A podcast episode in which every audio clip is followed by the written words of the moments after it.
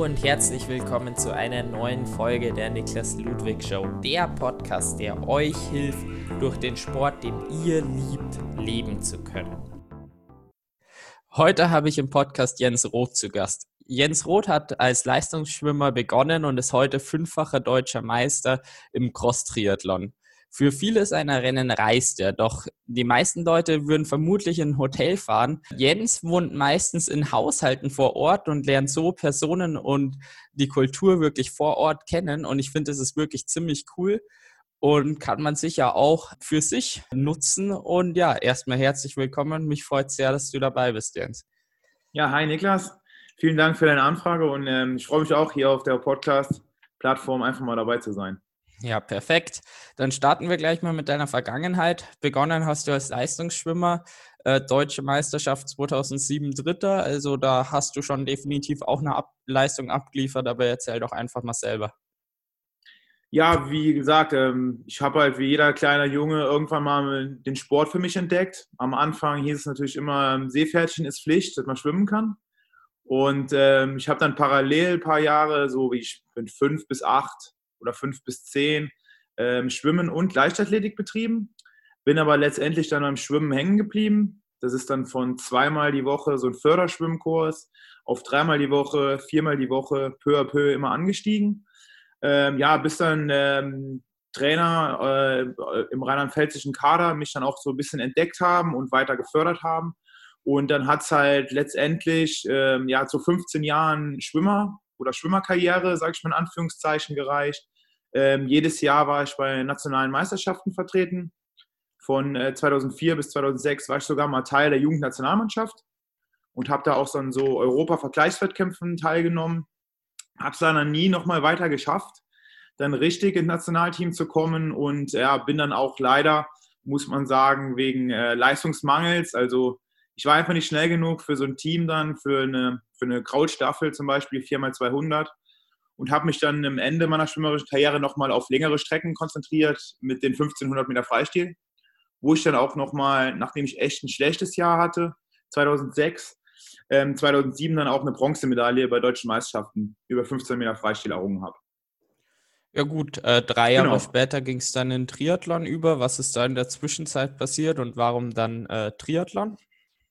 Genau, damals ähm, war halt auch der Sprung, ich wurde 18, ähm, es waren andere Sachen auf einmal wichtiger. Autofahren, Mädels, Sport ist ein bisschen hinten angestellt worden und ähm, ja, dadurch, dass ich äh, mir die Frage gestellt hat, wie geht es jetzt weiter im Leben, äh, Ausbildung, Studium etc., da ist ja doch immer ein großer Wechsel. Da ist der Leistungssport ein bisschen zurückgestellt worden. Ich habe dann eine Ausbildung gemacht bei einem äh, großen deutschen Energieversorger und habe danach auch mein Studium in der Abendschule drangehangen. Und in den Jahren habe ich einfach für mich so ein bisschen Sport betrieben, bin ein bisschen gelaufen von zu Hause, also von der Haustür aus, äh, habe ein Radfahren für mich entdeckt, ein Mountainbike, da ich aus einer sehr ländlichen Region komme und wir dann schön, äh, ja, schöne Wald, schöne Trails haben und damals mit einem Freund viel unterwegs gewesen. Und deswegen ist in der Zeit halt sportlich, wettkampfmäßig relativ wenig gelaufen und ich habe mich auf andere Dinge konzentriert und habe dann aber in der Tat 2010 einen Triathlon für mich entdeckt. Wie war das dann? Also hast du dann gleich ersten Wettkampf quasi gestartet oder äh, erstmal darauf hintrainiert und dann, also weil du eh schon alles gemacht hast und dann dir irgendwann gedacht, komm jetzt auch mal ein Rennen? Nee, es war in der Tat so, ich habe bei einem, äh, einem 20-Stunden-Radrennen mitgemacht, in einem Viererteam von, meiner, äh, von meinem Arbeitgeber aus. Und da lagen dann so Flyer aus äh, mit einem Triathlon, der bei mir quasi in die Ecke war, also so 30 Kilometer Fahrt, äh, Fahrtstrecke. Und dann habe ich gedacht, ja, eigentlich kannst du ja von früher noch schwimmen. So laufen war ich alle zwei Wochen mal 10 Kilometer zu Hause und ein Rad gefahren bin ich halt fast jeden Tag. Und dann habe ich gedacht, boah, leih ich mir mal ein Rennrad und dann melde ich mich einfach mal da an. Und ja, dann war ich quasi in der Triathlon-Szene so ein bisschen angekommen. Ja, in meinem ersten Rennen, bitte? Ja, erzähl, gern. Äh, in ersten Rennen, es war sehr lustig. Ähm, ich war dann in der Wechselzone, äh, habe mir vorher meine Startnummer abge abgeholt und äh, hatte die Startnummer 3. Ich weiß nicht, wieso das damals so war. Ich gehe davon aus, weil ich mich früh angemeldet hatte. Schon im November für im Juni ein Rennen. Ja, und dann kam natürlich auch, äh, wie ich in der Wechselzone meinen Platz dann so ein bisschen eingerichtet habe, auch zum ersten Mal, muss man einfach sagen. Ähm, kamen äh, andere Athleten auf mich zu und haben gefragt, wie hier die Abläufe sind und so. Und ich konnte einfach gar nichts dazu sagen. und äh, habe gesagt, es ist mein erster Triathlon. Ich hab, weiß nicht, warum ich die Startnummer 3 habe, aber ich habe es auf die Anmeldung, auf meine Anmeldung zurückgeführt. Ach, das ist ja wirklich lustig. Also mit Startnummer 3, da würde man schon wirklich wen erwarten, der ein bisschen Ahnung hat.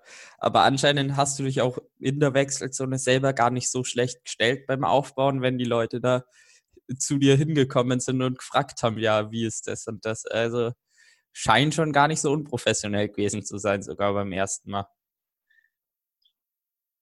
Ja, genau. Also ich denke, ich habe das schon ein bisschen professionell gewirkt. Ich habe mir vorher auch ein paar Videos angeguckt, hier über YouTube damals, ähm, ja, wie es so geht, einrichten oder wie anderes machen, mit den Schuhe hinstellen, Schnellschnürsystem.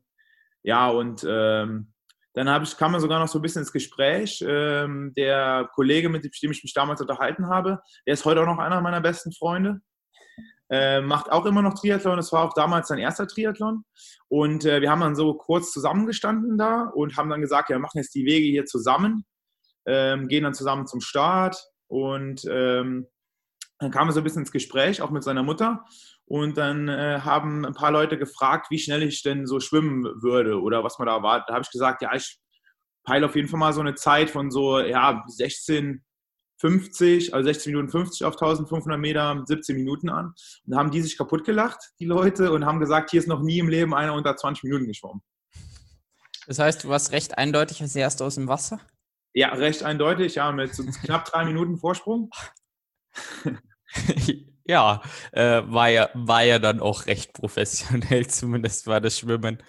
Äh, deine Leidenschaft hast du dann definitiv bei dem Triathlon gefunden, äh, wenn man dann die Entwicklung weiter anschaut. Äh, nur drei Jahre später dann schon Amateurweltmeister. Ähm, 2013, das war, glaube ich, auch Cross-Triathlon, oder? Genau, das war auch Cross-Triathlon. Wie gesagt, ich bin damals auch viel Mountainbike gefahren. Habe natürlich dann auch parallel ein Rennrad gehabt, um Triathlon auf der Straße zu machen. Bin ja damals nach meinem ersten Jahr, also Triathlon, wo ich alleine gemacht habe, 2010, auch zu der RSG Montabaur, dann in den Verein eingetreten, unter anderem da mit Boris Stein, ist auch ein Name mittlerweile in der Triathlon-Szene. Schon öfters auf Hawaii Top 10, schnellste Radzeit letztes Jahr.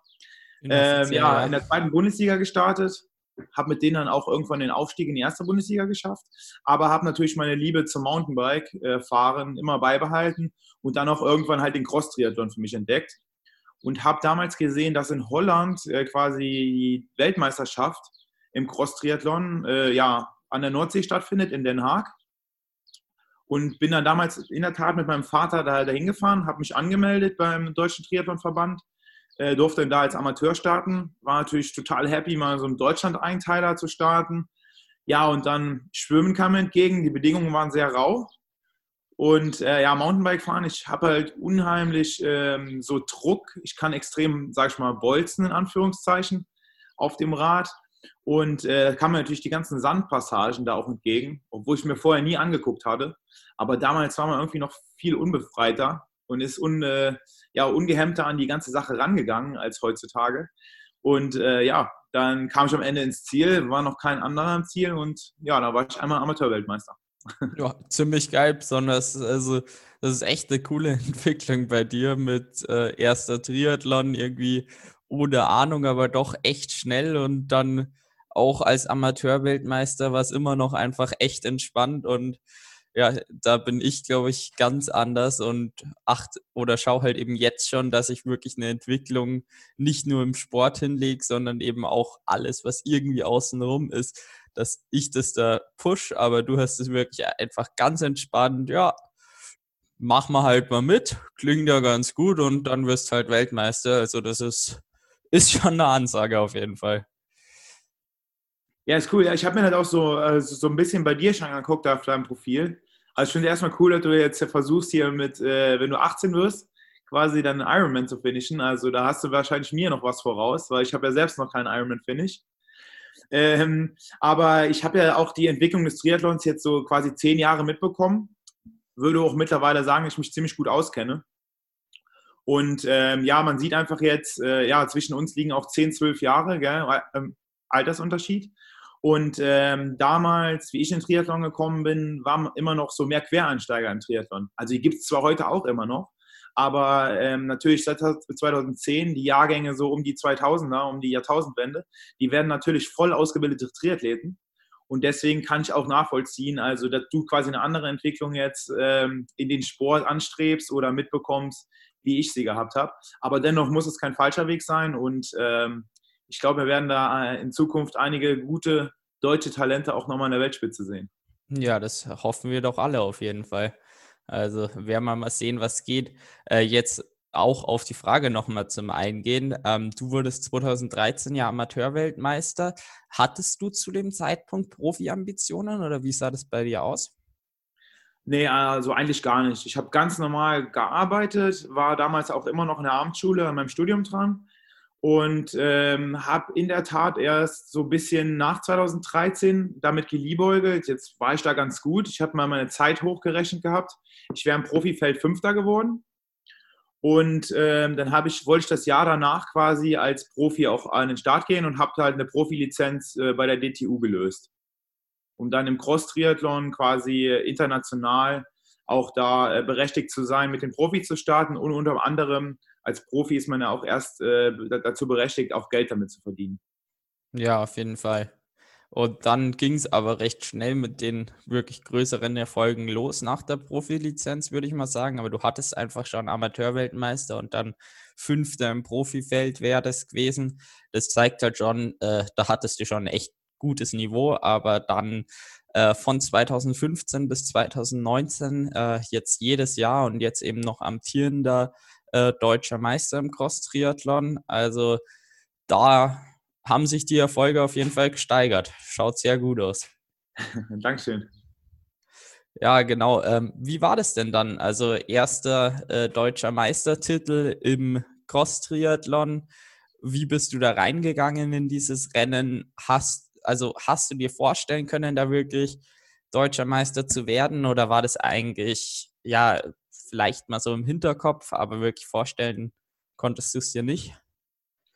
Ja, also dazu muss man sagen, dann gibt es noch eine kleine Vorgeschichte zu. Und zwar, ich habe es 2013 schon mal versucht, deutscher Meister im Cross-Triathlon zu werden. Bin aber damals im Rennen, das war sogar mein Heimrennen in Schalkenmeeren, in der Vulkaneifel. Äh, da bin ich mit einem Plattfuß, also einen, äh, irreparablen äh, Hinter Hinterradschaden, aus dem Rennen ausgeschieden und habe mir damals, ähm, ja, da ja mein, Heim, mein Heim, da es damals ja mein Heimrennen war, ähm, hat mir natürlich ein Zuschauer vom Rand einfach sein Rad gegeben, dass der hatte, der unterwegs war. Da bin ich auf dem Rad weitergefahren, hat natürlich keine Startnummer mehr und wurde dann beim Erreichen der Wechselzone natürlich, äh, wurde mir mitgeteilt von den Kampfrichtern, ich bin disqualifiziert, weil ich Hilfe von außen angenommen habe. Aber ich lag damals sehr aussichtsreich im Rennen und äh, hätte eventuell da schon meinen ersten Titel feiern können, aber da musste ich dann zwei Jahre nochmal drauf warten, 2015. Und ja, die Anspannung war natürlich sehr groß. Damals bin ich auch zum ersten Mal ja, 800 Kilometer durch Deutschland gefahren, für eine Triathlon-Deutsche Meisterschaft teilzunehmen.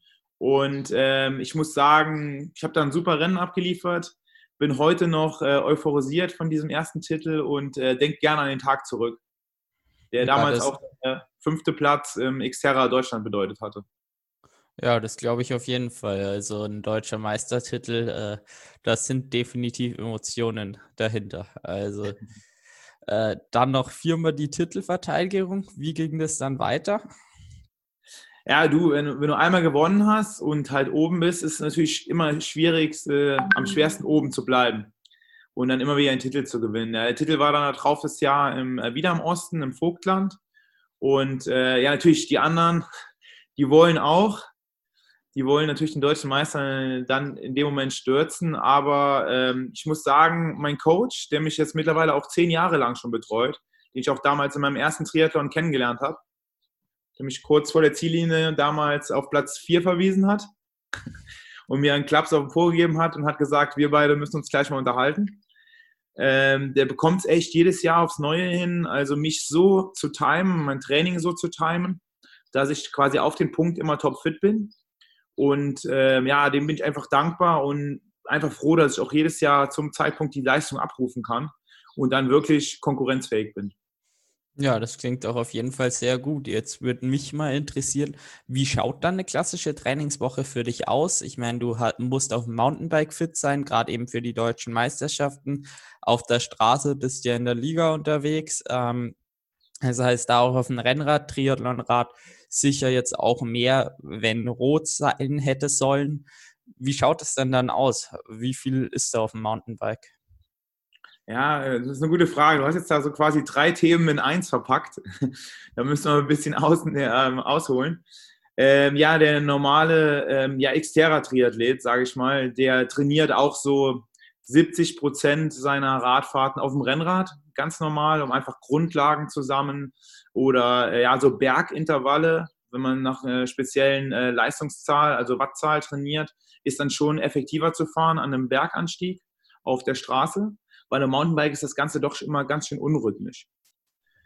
Ähm, wir trainieren dann auch speziell noch auf dem Mountainbike, wenn wir so eine Xterra-Saison anstehen haben, dass ich in der Tat aber jetzt die letzten zwei Jahre relativ wenig gemacht habe, weil ich mich ja so ein bisschen jetzt auf die Langdistanz oder Mitteldistanz, dieses Projekt, was ich da vorhabe, da ich denke, jetzt, ich bin jetzt auch lang genug im Triathlon drin, mein Körper ist grundausgebildet, äh, verkraftet auch die Umfänge, äh, die wir da ein bisschen umgestellt haben. Aber wenn wir da ganz normal auf dem Mountainbike trainiert haben, dann äh, fahren wir schon viele auch technische Passagen, vor allen Dingen auch technische Passagen berghoch und trainieren natürlich auch gewisse Trails in der Abfahrt mit ein paar Sprüngen, Wurzeln, Steinpassagen drin. Da habe ich mir hier um meinen Heimatort in Trier einige Streckenkombinationen so zusammengelegt. Ich habe auch mal ein bisschen geguckt, dass ich so ein bisschen Terrain äh, variieren kann. Also so, ähm, wenn ich Rennen in Spanien mache zum Beispiel oder im äh, mediterranen Raum, dann haben wir einen ganz anderen Untergrund, wie jetzt zum Beispiel hier, wenn wir in Mitteleuropa machen, also sage ich mal in Frankreich, Belgien oder auch hier Deutschland. Ähm, das tut sich doch schon gut differenzieren. In den mediterranen Ländern ist immer sehr staubig, trocken, so ein bisschen verblockt, felsig. Und wir haben jedoch hier so mehr Wurzeln, flowige Trails, sage ich mal, Mischwälder. Und ähm, da versuchen wir dann schon ein bisschen auch zu variieren. Auch in, in Sachen ähm, Reifenwahl oder Reifendruck oder Fahrrad-Setup ist da alles noch viel mehr zu beachten als beim Zeitfahrrad oder Rennrad, wo es einfach quasi einmal ein Check-up gibt auf der Straße und dann läuft es ganz gut. Ähm, und so eine klassische Trainingswoche, wie du gerade gefragt hast, ja, wir gestalten die Wochen oder versuchen sie relativ gleich zu gestalten da ich auch ja noch ähm, normaler Arbeitnehmer bin. Also ich arbeite noch dennoch, obwohl ich Profi bin. Im, im, Im, deutschen Triathlon ist es ja auch so, dass ein Profi da sein, also ich würde jetzt schon Patrick Lange oder ein Frodeno oder auch Andreas Böscherer, die Athleten als richtige Profis bezeichnen. Und dann gibt es halt so viele, die dann noch so als Profi mitschwimmen wo ich mich auch selbst noch sehe. Also ich bin jetzt kein klassischer Profi, der seinen Lebensunterhalt damit verdient, aber ähm, ich bin meiner Meinung nach sportlich gut genug, um mich auch mit den Leuten messen, äh, messen zu können oder auch messen zu dürfen. Und bin da recht froh drum von der Leistung. Und ähm, ja, bin einfach dankbar, dass ich das Ganze so machen kann.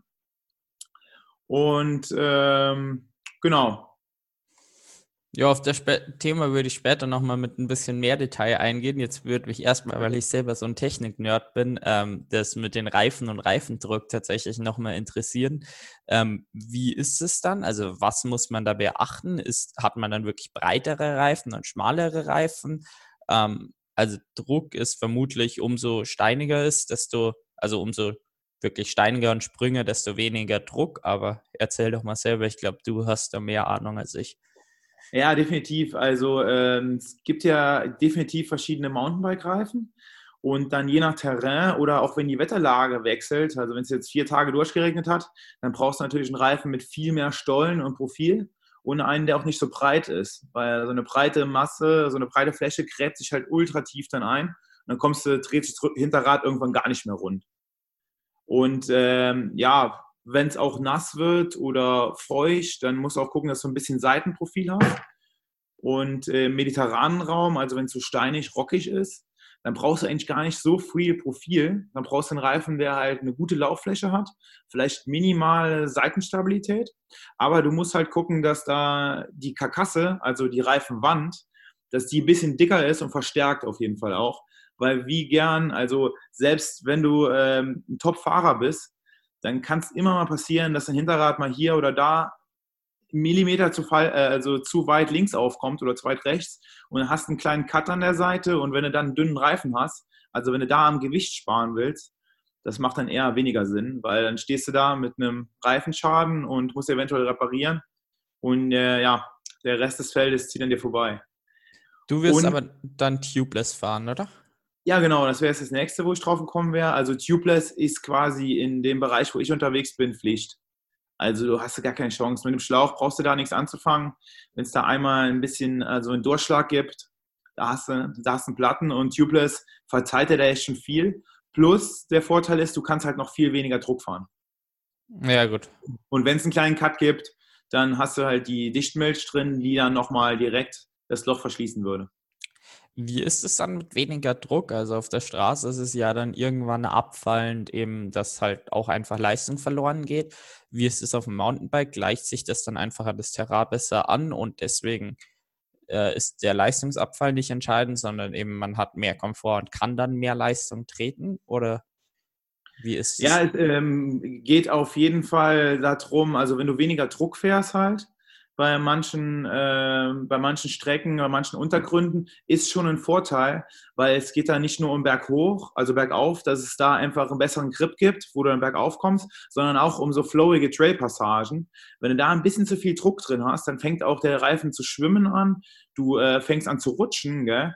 Und wenn du dann wirklich mit so, ja, in einem direkten äh, Kampf Mann gegen Mann bist und, eine, und du merkst dann da, also also ich würde mir fast zutrauen oder von mir behaupten, ich merke 0,2, 0,3 Bar äh, Druckunterschied. Also wir reden hier in so einem Sektor von 1,5 bis 1,8.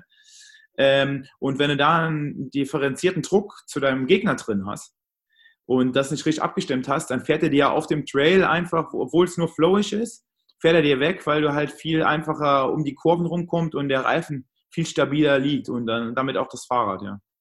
Ah ja, okay, interessant. ähm, jetzt noch auf eine klassische Wettkampfsaison. Ähm, du hast früher den Fokus mehr auf ähm, Xterra und eben die Crossmeisterschaften gelegt, ähm, jetzt mehr Straße. Was war denn jetzt die Wettkampfplanung für die Saison und wie hat es vielleicht auch eben bei deinen Meistertiteln in den Jahren ausgeschaut? Ja, also ähm, wir sind ja gerade aktuell in der Saison drin, also berichte ich da mal ein bisschen. Und zwar, ähm, ja, wir haben schon ein bisschen versucht, das Training da auch umzustellen in Richtung Langdistanz. Mein Coach hat früher selbst mal auch Langdistanz gemacht, war zweimal auf Hawaii, hat zehnmal den Inferno in der Schweiz gewonnen. Das ist bestimmt auch so ein, so ein Name für eine Riesenveranstaltung. Und unter anderem mal Sieger der Challenge Wanaka in Neuseeland. Und ähm, ja, dadurch kann ich da schon auf ähm, extrem viel Know-how zurückgreifen. Und wir haben jetzt einfach umgestellt, dass ich viel mehr Rennrad fahre. Ich bin echt lange Rollen-Sessions gefahren und ich sitze natürlich auch jetzt äh, überwiegend auf dem Zeitfahrrad, dass ich mir so abgestimmt habe, dass ich auch gerne drauf sitze. Und ich habe jetzt mittlerweile auch echt Spaß daran. Und ähm, ja, ein paar Hilfen habe ich mir da in dem Metier noch genommen, dass ich halt mit, äh, mit Boris Stein halt viel quatsche, mit Patrick Lange, mit dem ich auch schon ein paar Mal jetzt im Trainingslager war und da natürlich von solchen Leuten einfach profitiere und ähm, einfach auch gesehen habe, dass ich da die Umfänge im Laufen halt steigern muss, was mittlerweile auch möglich ist und ganz andere Intervallarten auch trainiere. Und wir trainieren einfach halt so einen Rhythmus von drei Wochen Belastung, eine Woche Entlastung und das hatten wir jetzt mal so bis zur Challenge Rot 2020, wo ich eigentlich an den Start gehen wollte, so eingeplant. Und ähm, ja, ich muss schon sagen, in einer gewissen Weise lasse ich mich auch jede Woche von meinem Coach neu überraschen, was er mir zusammenschreibt. Aber da merkt man schon, dass da viel Langdistanzlastig dabei ist und ich da einfach auch äh, ja, von den ähm, Ernährungsintervallen ein bisschen was angepasst habe, um da einfach in Richtung Fettstoffwechsel zu trainieren und auch damit zu arbeiten, dass ich da für eine Langdistanz, also anstatt jetzt zweieinhalb Stunden bis drei Stunden Rennformat, einfach über so acht, neun Stunden Rennformat auch gewappnet gewesen wäre. Also jetzt, wir haben vorher schon gesprochen, du bist jetzt gleich unterwegs für einen 30er äh, Laufen. Ähm, klingt irgendwie so, als ob du von Corona noch nichts gehört hast. Warum ziehst du das Training noch ähm, so extrem durch? Also ich meine, ich trainiere auch immer noch auf die Langdistanz. Ich mache das Ziel ja auch, wenn äh, Klagenfurt ausfällt. Bei dir ist es jetzt als Profi, denke ich mal, nur was anderes. Ähm, jetzt würde es mich mal interessieren, warum ziehst du im Training so durch und arbeitest nicht irgendwie an die Schwächen oder irgendwas, wenn du jetzt eben die Zeit hast? Ja, ähm, also an den Schwächen arbeiten ist eine gute, äh, gute Frage. Ähm, wenn ich eine Schwäche habe irgendwo, dann ist es ja immer noch irgendwo in Richtung des Laufen, weil das habe ich als Schwimmer einfach als letztes gelernt, feinmotorisch irgendwie damit umzugehen. Und ähm, da, ich habe garantiert, es wird ja meine erste Langdistanz werden, wenn irgendwann demnächst mal eine stattfindet. Und ähm, ich habe garantiert da noch einige Lebendmeter nachzuholen. Also sei es auf dem Rad oder sei es im Laufen die mir einfach irgendwo fehlen über die ganzen Jahre. Und daran arbeite ich halt jetzt weiter. Da ist momentan das Schwimmen halt in der Corona-Zeit so ein bisschen wegbricht, dass wir nur Freiwasser die Möglichkeit haben, ist jetzt, denke ich, für andere eher ein Problem als für mich. Weil ich denke, dass wenn die Schwimmbäder wieder aufmachen oder wenn ich wieder schwimmen darf, wenn ich sechs Wochen strukturiert daran arbeite, dann habe ich wieder eine gute Form, wo ich auf jeden Fall vorne mithalten kann. Ohne jetzt da äh, zu viel, sage ich mal, angeben zu wollen. Ja, Aber da habe ich einfach aus der Vergangenheit sehr ich einfach von den ganzen Metern und von den äh, ja, Impulsen, die ich in meinem Speicher abgespeichert habe. Und ich ziehe das Training trotzdem noch weiter so durch, weil es wäre ja so oder so gekommen, dass ich jetzt dann meine erste Langdistanz gemacht hätte. Und so habe ich aber jetzt nochmal irgendwie die Chance auch, das Ganze halt mal zu simulieren, in einem gewissen Hinsicht schon äh, mit einem Wettkampfcharakter, aber auch natürlich spielerisch. Und ähm, wenn ich mich dann, sage ich mal, wenn dieses Jahr kein Langdistanz mehr irgendwo auf der Welt stattfinden sollte, Challenge Rot ist ja jetzt für mich gecancelt, aber wenn Ende des Jahres noch irgendwo ein Rennen gibt, dann liebäugle ich auch damit, dort zu starten. Und äh, wenn halt kein langes, wenn keine Langdistanz mehr irgendwo ist, dann möchte ich jetzt trotzdem mal den Prozess durchziehen, um mich auf so eine Langdistanz quasi 2021 wird ja wohl wieder eine stattfinden, auch im Sommer, ähm, bestmöglich vorzubereiten. Und dann habe ich den ganzen, äh, den ganzen Trainingsaufwand, die ganze ähm, Historie, die man dadurch laufen sollte im Training, einmal durchgemacht. Mhm. Und ähm, das Langdistanztraining oder Triathlon-Training ist ja für mich jetzt auch kein Muss irgendwo. Äh, eben nach deiner Frage, warum ich das weiter so durchziehe, sondern ich bin schon sehr dankbar, dass ich halt äh, da einen Sport gefunden habe, der mir echt Spaß macht und ähm, ich muss ganz ehrlich sagen, ich habe einfach Spaß an dem Training, auch wenn ich jetzt momentan keine Wettkämpfe machen kann. Mir macht es irgendwo auch Bock, jetzt gleich einen 30er zu laufen. Äh, da ein bisschen draußen. Das Wetter ist noch gut. Wir haben es äh, eingangs des Podcasts auch gesagt. Die Woche hier äh, muss man noch ein bisschen nutzen, weil nächste Woche wird es auch regnen wahrscheinlich. Und ähm, ja, für mich ist das mehr so eine, so eine Lebenseinstellung der Triathlon auch. Der, ähm, der spiegelt sich bei mir auch in anderen Lebenssituationen wieder dass ich da einfach Spaß an der Sache habe und mich ganz einfach dafür motivieren kann. Ja, das ist ja dann wirklich perfekt. Also das klingt sehr, sehr gut. Jetzt würde es mich interessieren, du hast angesprochen Trainingslager mit äh, Patrick Lange und Boris Stein. Boris Stein, da ist recht logisch, wie der Kontakt zustande gekommen ist und dass man dann auch mal mit so einem ins Trainingslager fährt. Ich meine, ihr wart gemeinsam im Triathlonverein. Äh, Patrick Lange ist für mich jetzt nicht direkt so eindeutig. Jetzt würde es mich ja immer interessieren, äh, wie da der Kontakt zustande gekommen ist und äh, vielleicht auch, wie du eben dann von ihm profitieren kannst. Ja, also der Kontakt ist entstanden 2019 im Februar. Und zwar hatte ich da geplant, mit Boris zusammen ein Trainingslager zu machen auf Gran Canaria. Der zwei Tage, also oder dann hat Boris gesagt, ja, einen Moment, ich frage mal gerade, ob du mitkommen kannst. Und dann habe ich gefragt, wen fragst du? Ja, Patrick. Und dann habe ich geschrieben, lange Fragezeichen. Also über WhatsApp war das alles. Und dann hat er gesagt, ja. Und ähm, dann zwei Tage später hat er gesagt, ja, Patrick hat kein Problem damit, du kannst mitkommen. Also ich wäre dann mit Boris Steiner im Zimmer gewesen. Und das wäre dann quasi so mein, äh, mein erster Kontakt auch zu Patrick dann gewesen. Ähm, ich ich kenne Patrick schon von früher, aber natürlich nur flüchtig. Gell? Ich habe ihn mal so eine zweite Bundesliga-Rennen, im ersten Bundesliga-Rennen damals gesehen und natürlich durch seine Hawaii-Siege und die Popularität, die dadurch einfach mit, äh, mit einhergeht, ähm, ist das natürlich auch alles immer ein bisschen distanziert zu sehen. Und ist auch immer die Frage, wie lässt sich so ein Profi auch äh, an sich selbst ran.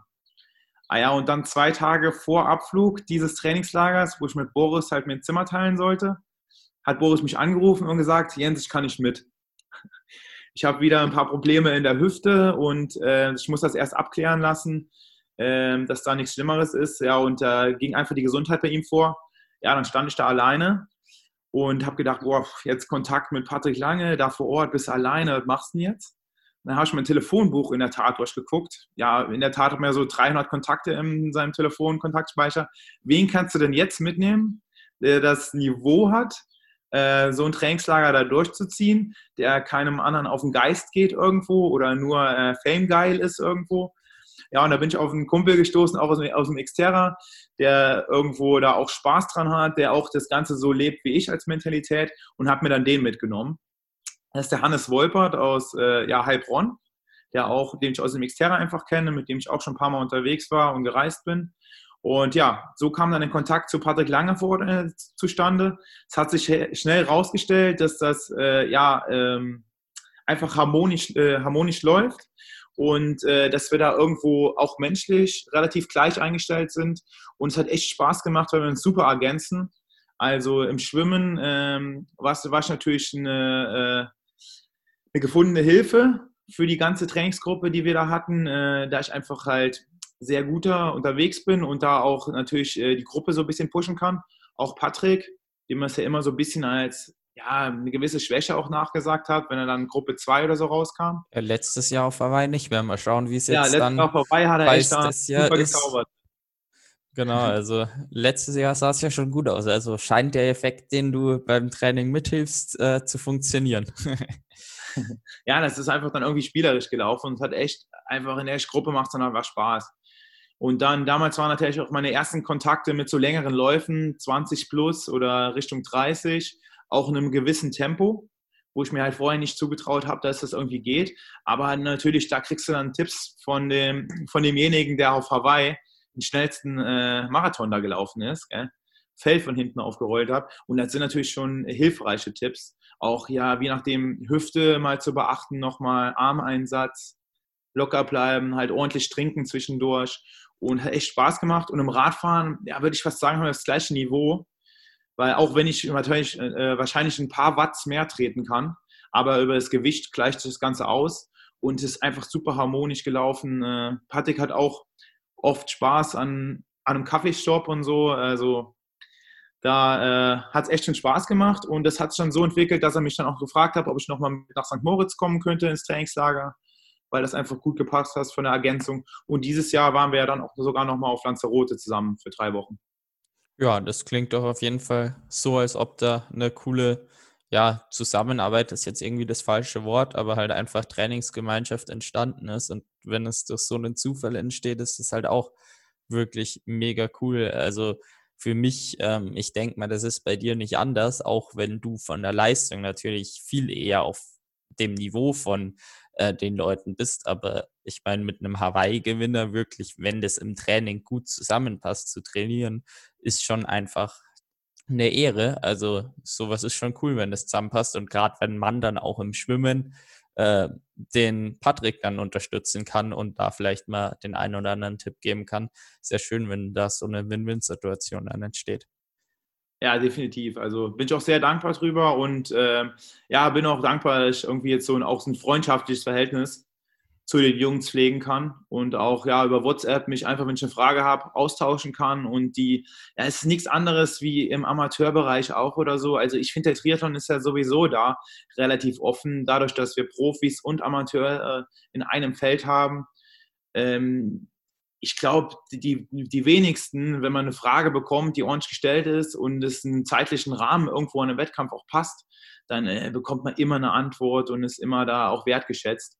Und äh, am Ende ist, des Tages, also du wirst auch selbst noch erleben, wie ich dann wahrscheinlich auch, wenn man mal einen Ironman gemacht hat, dann ist auch egal, ob da jetzt äh, 7 Stunden 50 steht oder von mir aus 10 Stunden oder 13 Stunden.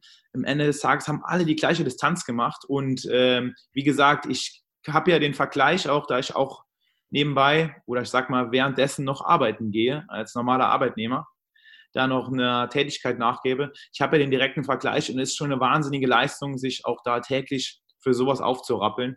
Und äh, das honorieren äh, die Profis auf jeden Fall auch. Ja, das ist sehr cool, wenn das äh, so klappt, dass sowas honoriert wird. Ich wollte tatsächlich jetzt gerade nochmal in die Arbeit äh, eingehen. Ist es dann bei dir wirklich Vollzeit, was du im Moment arbeitest? Also äh, wenn du auf dem Leistungsniveau, ähm, zumindest mal im Training von einem Patrick Lange bist, äh, dann muss man auf jeden Fall ganz schön viel Training machen. Ähm, passt da noch ein Vollzeitjob rein? Also ich habe in der Tat noch bis äh, letztes Jahr im Oktober Vollzeit gearbeitet. Bin seit Oktober nur noch äh, 75, äh, gehe noch einer 75 Prozent Stelle nach, sodass ich einfach äh, ja einen geregelteren Tagesablauf irgendwo hinbekomme und teilweise auch mal morgens und mittags trainieren kann dann auch, um eine gewisse Ruhe halt zwischendrin zu haben. Und ähm, ich habe es mit meinem Coach mal so ein bisschen durchgespielt, wie die nächsten zwei Jahre aussehen könnten da im Langdistanzbereich. Natürlich muss ich da schon ein paar mehr Meter sammeln oder auch längere Intervalle, aber natürlich die Regeneration. Das ist auch das, was, glaube ich, ein Amateur und Profi unterscheidet. Die Regeneration, die wird immer noch unterschätzt und spielt dann eine, echt eine, eine gewichtete Rolle, wo man darauf achten sollte auch einfach. Und da fühle ich mich jetzt einfach auch viel besser aufgehoben, sodass ich auch mich äh, ja, viel definierter auf Einheiten konzentrieren kann und ähm, deswegen habe ich jetzt mal für die nächsten zwei, drei Jahre den Schritt gewagt und da die Arbeitszeit ein bisschen reduziert, um da in meinem Projekt Langdistanz auch nachhaltig nachgehen zu können, weil ich glaube, wenn es beim ersten Mal in die Hose gehen sollte, was passieren kann, weil man irgendwie einen schlechten Tag erwischt oder sich falsch annähert oder vielleicht sich nicht an seine Strategie hält, weil man euphoriert ist oder so, ähm, dann gibt es immer noch mal eine zweite Chance oder eine dritte Chance. Und ähm, ich habe es halt bis jetzt selten erlebt, dass ich in einem Rennen irgendwo mal einen Tiefpunkt so richtig durchlebt habe, weil ja, 20 Minuten schwimmen, bis zu zwei Stunden Fahrrad fahren und dann nochmal 40 Minuten laufen irgendwo, auch im Xterra-Bereich. Das ist sehr überschaubar und ist das Rennen nach zweieinhalb bis drei Stunden rum. Aber bei acht Stunden und wenn du viel allein unterwegs bist, ich glaube, da kann schon viel passieren. Ja, auf jeden Fall ist mehr Zeit dafür. Ja. Ähm, in Sachen Regeneration hast du gerade angesprochen. Jetzt würde es mich mal interessieren, was äh, machst du alles an regenerativen Maßnahmen? Also ich gucke auf jeden Fall, dass ich ausreichend und genug schlafe. Das ist schon mal der wichtigste Punkt. Und dass ich auch, wenn ich wirklich Trainingswochen habe, in denen es zur Sache geht, oder jetzt auch speziell auf der Vorbereitung in Richtung Langdistanz, ähm, dass ich dann auch äh, meine Schlafenszeiten abends zu Bett gehen einhalte und dann auch lang genug schlafe. Mittags vielleicht nochmal so einen kleinen Powernap irgendwo, um mir einfach auch mal Zeit rausnehme, um mal 30 Minuten, eine Stunde oder so, auch mal wirklich nichts mit dem Laptop, mit dem Handy, mit dem Fernseher zu machen, sondern einfach mal so ein bisschen genieße. Und darüber tanke ich schon sehr, sehr viele Regeneration. Und zudem ähm, achten wir halt darauf, dass das Training qualitativ hochwertig ist, weil ich glaube, auch viele ohne jetzt irgendjemand nahe treten zu wollen, trainieren einfach noch zu viel und zu hart. Und da bin ich echt froh, dass ich da jemanden habe, der mich da anleitet und nicht selbst irgendwie mein Ding machen muss. Oder auch nicht das Gefühl habe, dass ich zu wenig mache. Und ähm, der dritte Punkt ist natürlich Ernährung. Die habe ich auch so ein bisschen angepasst. Und wenn ich wirklich mit einer Ernährung, die so ein bisschen ja, ausgewogen und angepasst einfach ist, kann man die Regenerationsprozess echt schon gut unterstützen. Also ich habe es ja selbst im eigenen Körper jetzt mal so erlebt und ich bin echt erstaunt. Meine Werte, die haben sich echt gut verbessert. Ich fühle mich gut. Ich bin bereit für Trainingseinheiten, selbst wenn ich zwei, drei Tage vorher schon mal harte Sachen gemacht habe. Ähm, das ist echt also so die Punkte, die ich da in der Regeneration angehe. Ja, klingt doch sehr gut. Wie viel Schlaf ist es dann ungefähr bei dir am Tag? Also ich gucke, dass ich so acht Stunden pro Nacht schlafe und dann mittags halt nochmal so eine halbe Stunde irgendwo ruhen, wenn es reinpasst. Ja, klingt also auch so in die Richtung von einem Vollzeitprofi. Da sind es jetzt, was ich immer so gehört habe, meistens 8,5 und eher noch ein Powernap. Aber das variiert dann auch ein bisschen von Person zu Person. Ja. Genau, wir haben es schon angesprochen. Äh, Zukunftsplanung ist Langdistanz ähm, in Rot und äh, nächstes Jahr dann auch Hawaii. Ähm, wie schaut es denn bei dir aus? Möchtest du dann ähm, wirklich da in Vollzeitprofi gehen oder ähm, ist jetzt einfach mal der Plan, Langdistanz zu machen, da schauen, möglichst gut zu werden, eben auf Hawaii als Profi, man erste Eindrücke zu sammeln oder wie ist da die Zukunftsplanung? Also ich glaube, das kann man so pauschal gar nicht sagen, jetzt Hawaii dann als Profi Eindrücke sammeln. Also mein Plan wäre es jetzt gewesen, ich habe mir so einen Zwei-Jahres-Plan gestrickt, wo ich einfach dann jetzt mit der Challenge Rot gerne meine erste Langdistanz gemacht hätte wo ich dann einfach bei einem Rennen, wo viele oder der Großteil der Triathlon-Szene einfach sagt, das ist das Rennen, das muss man mal gemacht haben, da ist so familiär, die Stimmung, äh, wenn du da in dem Stadion einläufst, die Leute am Streckenrand, die feiern, die leben Triathlon. Und deswegen hätte ich gerne meine erste Langdistanz da in Rot gemacht, einfach um auch die Euphorie aufzusammeln. Und der Slogan Rot in Rot 2020, der hätte ganz gut gepasst. Ähm, und dann äh, hätte ich ja gesehen, ob mir Langdistanz Spaß macht oder nicht. Danach hätte ich mich entschieden, wie mache ich jetzt genau weiter.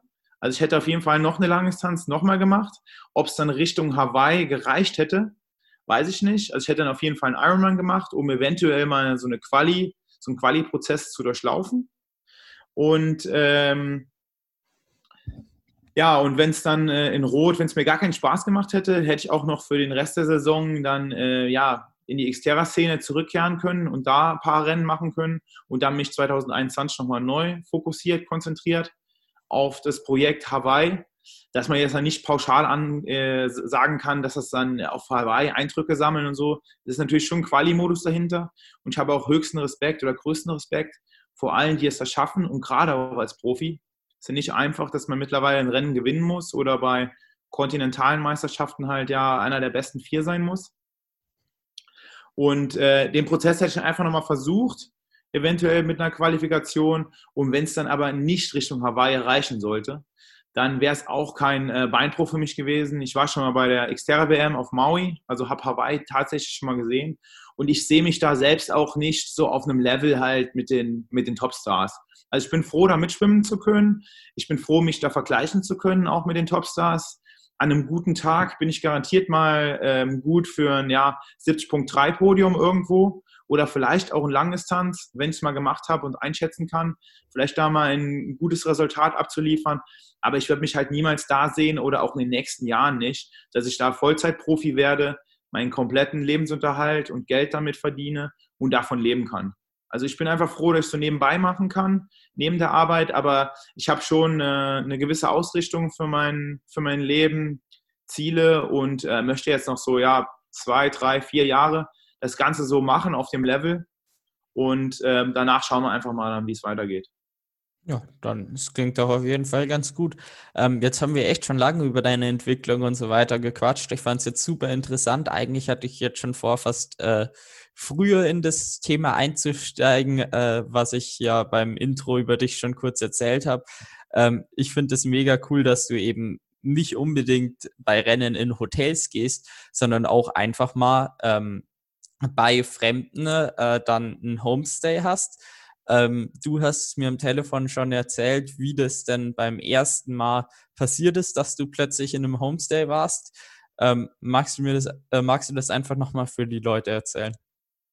Ja, genau, gerne. Ähm, und zwar war das Ganze damals 2015. Äh, ich hatte gerade bei der deutschen Meisterschaft im Cross Duathlon äh, die Bronzemedaille gewonnen, also ziemlich überraschend. Und damals hat eine gewisse Frau namens Katrin Müller die ist wahrscheinlich vielen in der Szene auch bekannt. Lebt mittlerweile auch in München, soweit ich weiß. Und ähm, ja, war zweimal die Ersatzkandidatin fürs deutsche Olympiateam in London und in Peking, vier Jahre zuvor, genau. Und ähm, ja, hat es dann nie geschafft, leider zu Olympischen Spielen. Er ist aber auch in der World Series gestartet. Und mit der hatte ich damals dann engeren Kontakt, weil die damals so ein bisschen die Cross-Triathlon, Xterra-Szene so für sich entdeckt hat. Und da garantiert auch mit äh, jemand war, der das Ganze halt in Deutschland so ein bisschen medial auch geholfen hat zu pushen. Und mit, äh, ich hatte gefragt, ähm, wie es aussieht bei internationalen Rennen. Ich wollte damals in Portugal starten, was ich dann auch zwei Monate, glaube ich, später auch bin. Und sie hatte gesagt, ja, klar, du kannst bei mir dann da pennen, ich habe da einen Kontakt, kannst mit mir da hinkommen, äh, kein Problem. Und die hat mir dann kurz vorher gesagt, ah nee, ich hole jemand anderes mit ins Zimmer, aber ich habe da noch so drei Spanier. Der eine ist ganz cool, kannst du mal googeln, der heißt Rocha Serrano. Ähm, bei denen könntest du unterkommen und die haben dann da auch einen gewissen Homestay. Da habe ich gesagt, okay, habe ich den Kollegen auf Facebook geguckt, hat, äh, sah eher so aus wie ein Mafiosi, so ein, äh, ja, wie so ein äh, ja, spanischer äh, Bandenanführer, sage ich mal, und äh, mit einem ultralangen großen Bart. Und da habe ich den angeschrieben, hat er gesagt, ja, gar kein Problem, komm einfach da und da dann hin. Äh, hier ist die Adresse, die wissen dann Bescheid. Ja, ich mir gedacht, da war jetzt relativ wenig Information. Ich nach Portugal geflogen, mit dem Zug da gefahren, Fahrrad in Taxi geladen und dann an so einer Hütte gestanden. Außerhalb von so einem kleinen Ort, wo der äh, Wettkampf damals war. Ja, dann macht mir äh, jemand auf, so Mitte 50, sage ich mal, und da habe ich gesagt, ja, ich bin ein Freund von Roger. Äh, ja, ja, er hätte mich schon angekündigt und das war dann einfach ähm, jemand oder die, äh, wo uns da beherbergt haben, die waren halt ähm, so eine Herberge, wo man auf dem Jakobsweg, den man ja wandert, von verschiedenen Punkten aus äh, in Richtung Santiago de Compostela, die Pilgerer. Äh, das war dann quasi so ein Homestay, wo man sich einfach einbuchen konnte. konnte. Das hat pro Tag 4 Euro oder 6 Euro gekostet, inklusive Abendessen mit der ganzen Familie. Und auch zu dem Zeitpunkt habe ich dann zum ersten Mal auch Roger getroffen, der zu dem Zeitpunkt dann am Radfahren war.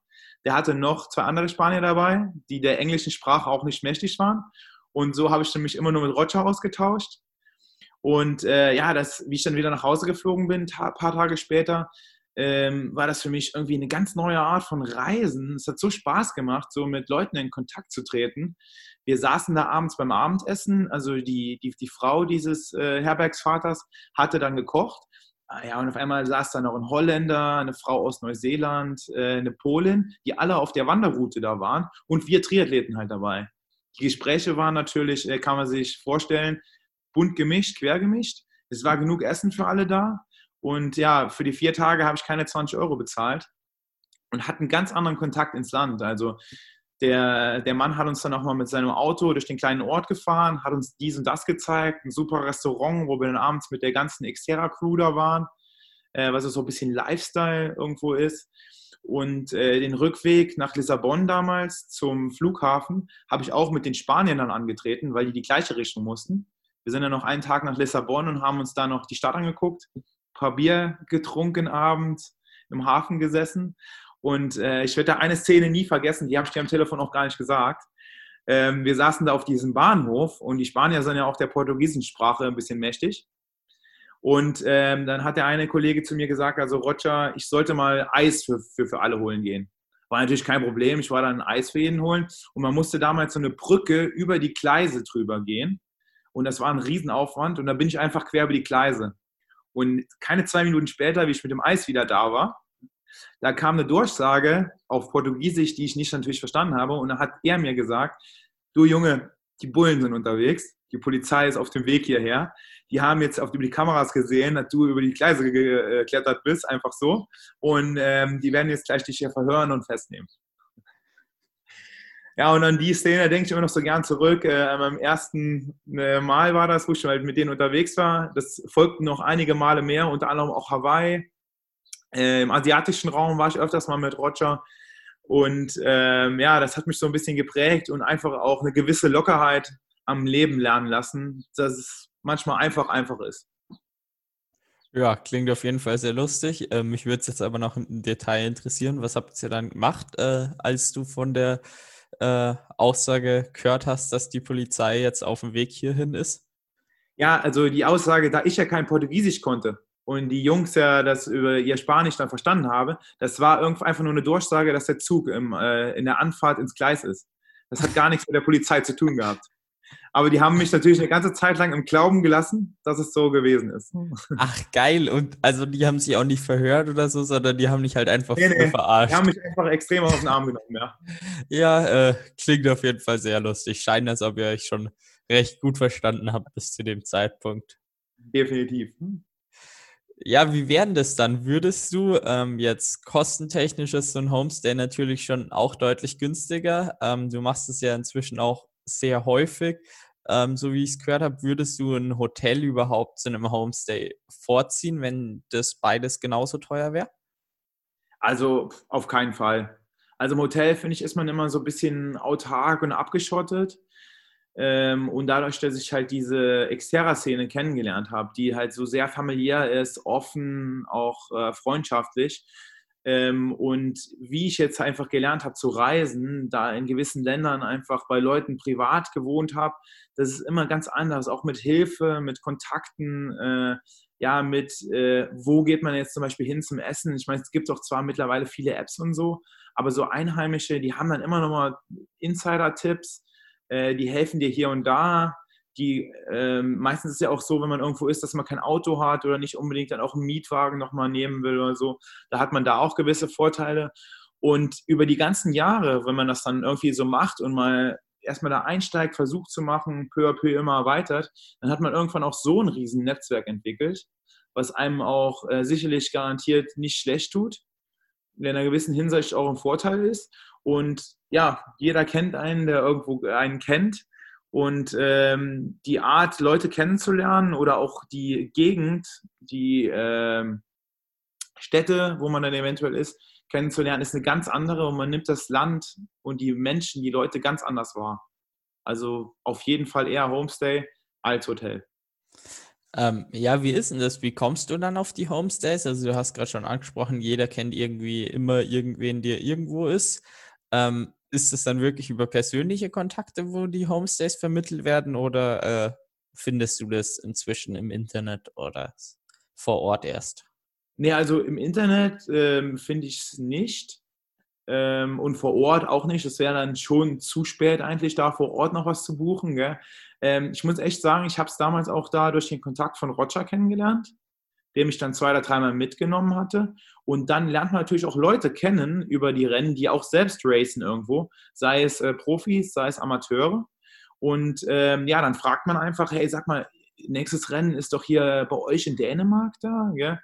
Kennst du nicht da jemand im Ort oder außenrum, der da jemand kennt oder der uns aufnehmen würde, der vielleicht ein Wochenendhaus hat oder so? Und meistens ist irgendjemand, der dir da hilft dann auch, weil die, die Leute sind da echt gewillt, auch da was dann für dich zu tun, weil die, weil die auch wissen, du wirst dann positiv über die, das Land berichten, über die, ähm, über den Schlafplatz, wo du hattest, über das Rennen selbst. Und so kommen dann, dann immer mehr Emotionen dann auch dabei. Und äh, die Leute nehmen es dann ganz anders wahr und äh, kommen dann auch in, in, die Region einfach, um auch das Ganze mal so zu erleben. Sei es denn jetzt, wenn manche werden natürlich das Hotel immer noch bevorzugen, aber ich habe es halt über den Weg dann kennengelernt. Und ja, muss echt schon sagen, ich bin damals halt den Leuten dann auch dankbar, die mir da den gewissen Weg dann so geebnet haben, das Ganze so zu machen.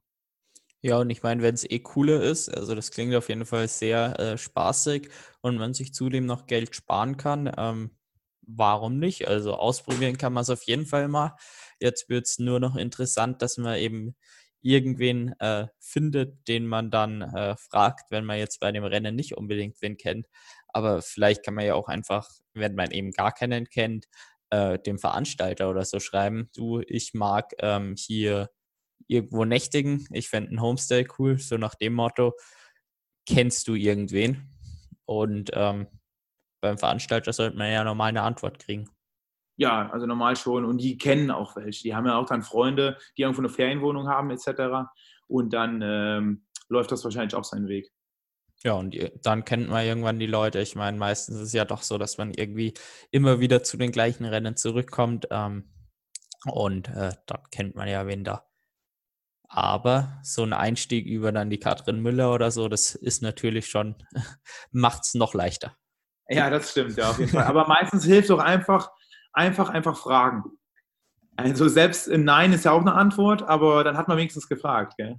Ja, auf jeden Fall. Und ich meine, Nein ist auch nichts anderes als eine Bestätigung von dem Nicht-Fragen. Also, wenn man nicht fragt, ist es automatisch ein Nein und ein Nein ist einfach nur eine Bestätigung. Also. Genau. Jetzt hast du sicher über die Jahre dann äh, sehr coole und vielleicht auch äh, eher komische und ungewöhnliche Dinge auf den äh, Reisen dann in den Homestays erlebt. Was sind denn so die äh, Lust oder irgendeine lustige Story und vielleicht auch irgendwas, wo du dir dann schon gedacht hast, hm, jetzt wäre ein Hotel wirklich deutlich besser gewesen? Also lustige Stories, also die, äh, die Sache in Portugal da auf dem Bahnsteig, die war schon sehr lustig eigentlich. Das würde ich auch so als lustigste Erlebnis, was ich hatte, abstempeln. Ähm, so das Ungewöhnlichste war, da habe ich mal in Polen bei einem Rennen bin ich gestartet, in der Nähe von Warschau. Da habe ich auch bei einem, bei einem Kumpel gewohnt damals, auch noch mit Roger und seiner Freundin.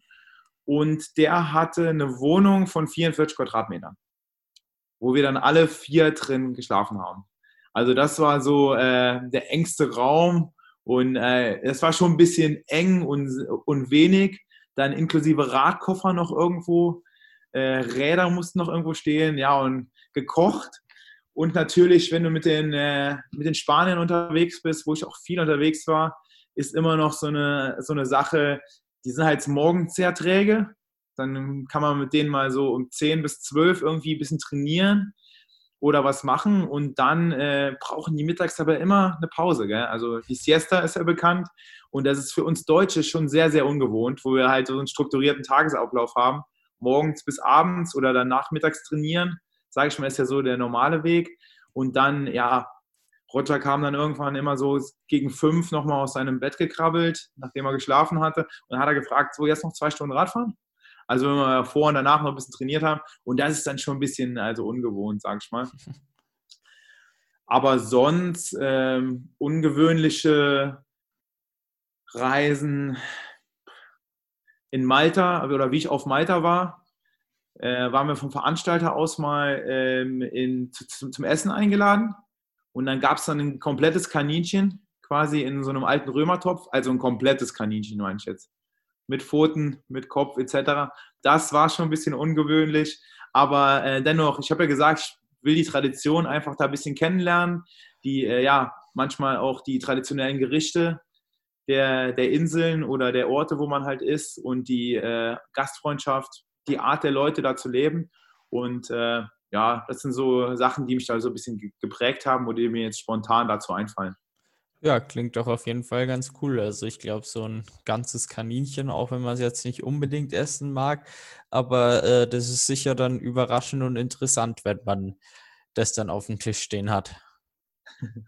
Definitiv. Und ich meine, so grundsätzlich ist so ein Kaninchen, vermehrt sich schnell und so weiter, äh, rein für den menschlichen Verzehr kein Tier, was schlecht geeignet ist, nur halt eben sehr ungewöhnlich für jetzt die deutschen Verhältnisse. Genau. Ja, eine Frage, die ich am Ende immer noch sehr gerne stelle. Ähm, jetzt haben wir uns zwar bei dir nicht wirklich über Sponsoren unterhalten, aber ich finde die Frage trotzdem super interessant, ähm, von Leuten beantwortet zu bekommen, die einfach Sponsoren haben über den Sport, jetzt auch bei dir zumindest zum Teil leben. Ähm, was für dich eine gute Partnerschaft mit äh, Sponsoren ausmacht und wie man diese erreicht? Ähm, ja, das ist in der Tat eine gute Frage. Also wenn man am Anfang dieses ganzen Prozesses steht, irgendwie Triathlet oder Sportler selbst zu werden, dann ist immer die Frage, äh, ja, kann ich das selbst stemmen? Ähm, wie bin ich eventuell interessant für Unternehmen, für Partner? Etc. Und äh, eine gute Partnerschaft macht für mich nicht einfach nur aus, da äh, ein gewisses Logo auf der Brust zu präsentieren oder auf der Trainingskleidung oder ab und zu mal da was äh, drüber zu verlieren, sondern wirklich, es muss auch so eine gewisse Interaktion stattfinden. Und ähm, ich, ich gehe auch nur gerne Partnerschaften ein, wo ich auch wirklich hinter der Sache auch stehe und auch weiß, dass ich die gerne vertreten würde und vertrete. Ist natürlich in unserem Sport ist auch nicht so einfach, da Partner zu finden, weil es der Triathlon ist, obwohl wir es in den letzten Jahren extrem gepusht haben, muss man auch einen gewissen Jan Frodeno Tribut zollen, der echt den Sport da in Deutschland über die Medien äh, aufmerksam gemacht hat. Ähm, immer noch eine Randsportart. In dem Fußball Deutschland, Tennis Deutschland, was wir da haben. Und ähm, da finde ich schon, dass es wichtig ist, halt mit den Partnern zu interagieren, nicht nur einfach ähm, ja, den äh, Betrag X oder das Produkt X zu nehmen und dann einmal ein Bild einfach davon zu machen und dann hochzuladen, sondern auch eine gewisse Interaktion über, über mehrere Jahre oder den Zeitraum, wo man einfach da einen gewissen Vertrag hat oder eine Partnerschaft hat, ähm, das Produkt einfach irgendwie zu leben und da immer aktiv zu bleiben und nicht nur so eine Einmalfliege draus zu machen. Ja, also langfristige Partnerschaften, äh, das lohnt sich dann, glaube ich, auch für beide Seiten mehr. Also ähm, dann ist es halt auch einfach eine legitimere Partnerschaft, ähm, als wenn man wirklich nur einmal dieses Produkt kurz zeigt. Da gibt es ja ganz viel ähm, auf YouTube oder Instagram von diesen Influencern, die dann halt ein, zwei, dreimal ein Bild machen, aber eben diese langfrist, äh, langjährigen Partnerschaften äh, im Triathlon da ist man dann eben auch als Privatperson viel eher mal dahinter, hm, wenn der das so lange unterstützt, äh, schaue ich mir das mal an. Ja. Ja, also dann äh, vielen, vielen Dank für den Podcast. Mir hat es wirklich sehr, sehr viel Spaß gemacht und äh, ich fand es wirklich ein sehr, sehr cooles Interview mit dir und ja, vielen, vielen Dank, dass du da warst nochmal. Ja, gerne für die Einladung. Also vielen Dank für die Einladung. Äh, ich bin froh, das mal so gemacht zu haben mit dir und freue mich, wenn die Folge veröffentlicht wird dann. Ja. Und äh, ja, hoffe, die Hörer hatten dann Spaß, dem Ganzen zuzuhören und mal so einen Einblick in ein bisschen anderes Triathlon, äh, in Anführungszeichen Profileben zu hören und da auch nochmal eine gewisse andere Sparte des Triathlons mit dem gewissen Cross-Charakter der Natur äh, ein bisschen näher kennenzulernen. Und wünsche dir natürlich alles Gute auf dem Weg. Äh, Projekt Langdistanz. Hoffe, dass das irgendwie noch klappt dieses Jahr. Und äh, wenn nicht, dann äh, habe ich ja auch schon gehört, dass das auf eigene Beine gestellt werden soll und dann äh, in einem eigenen Event irgendwo Platz findet.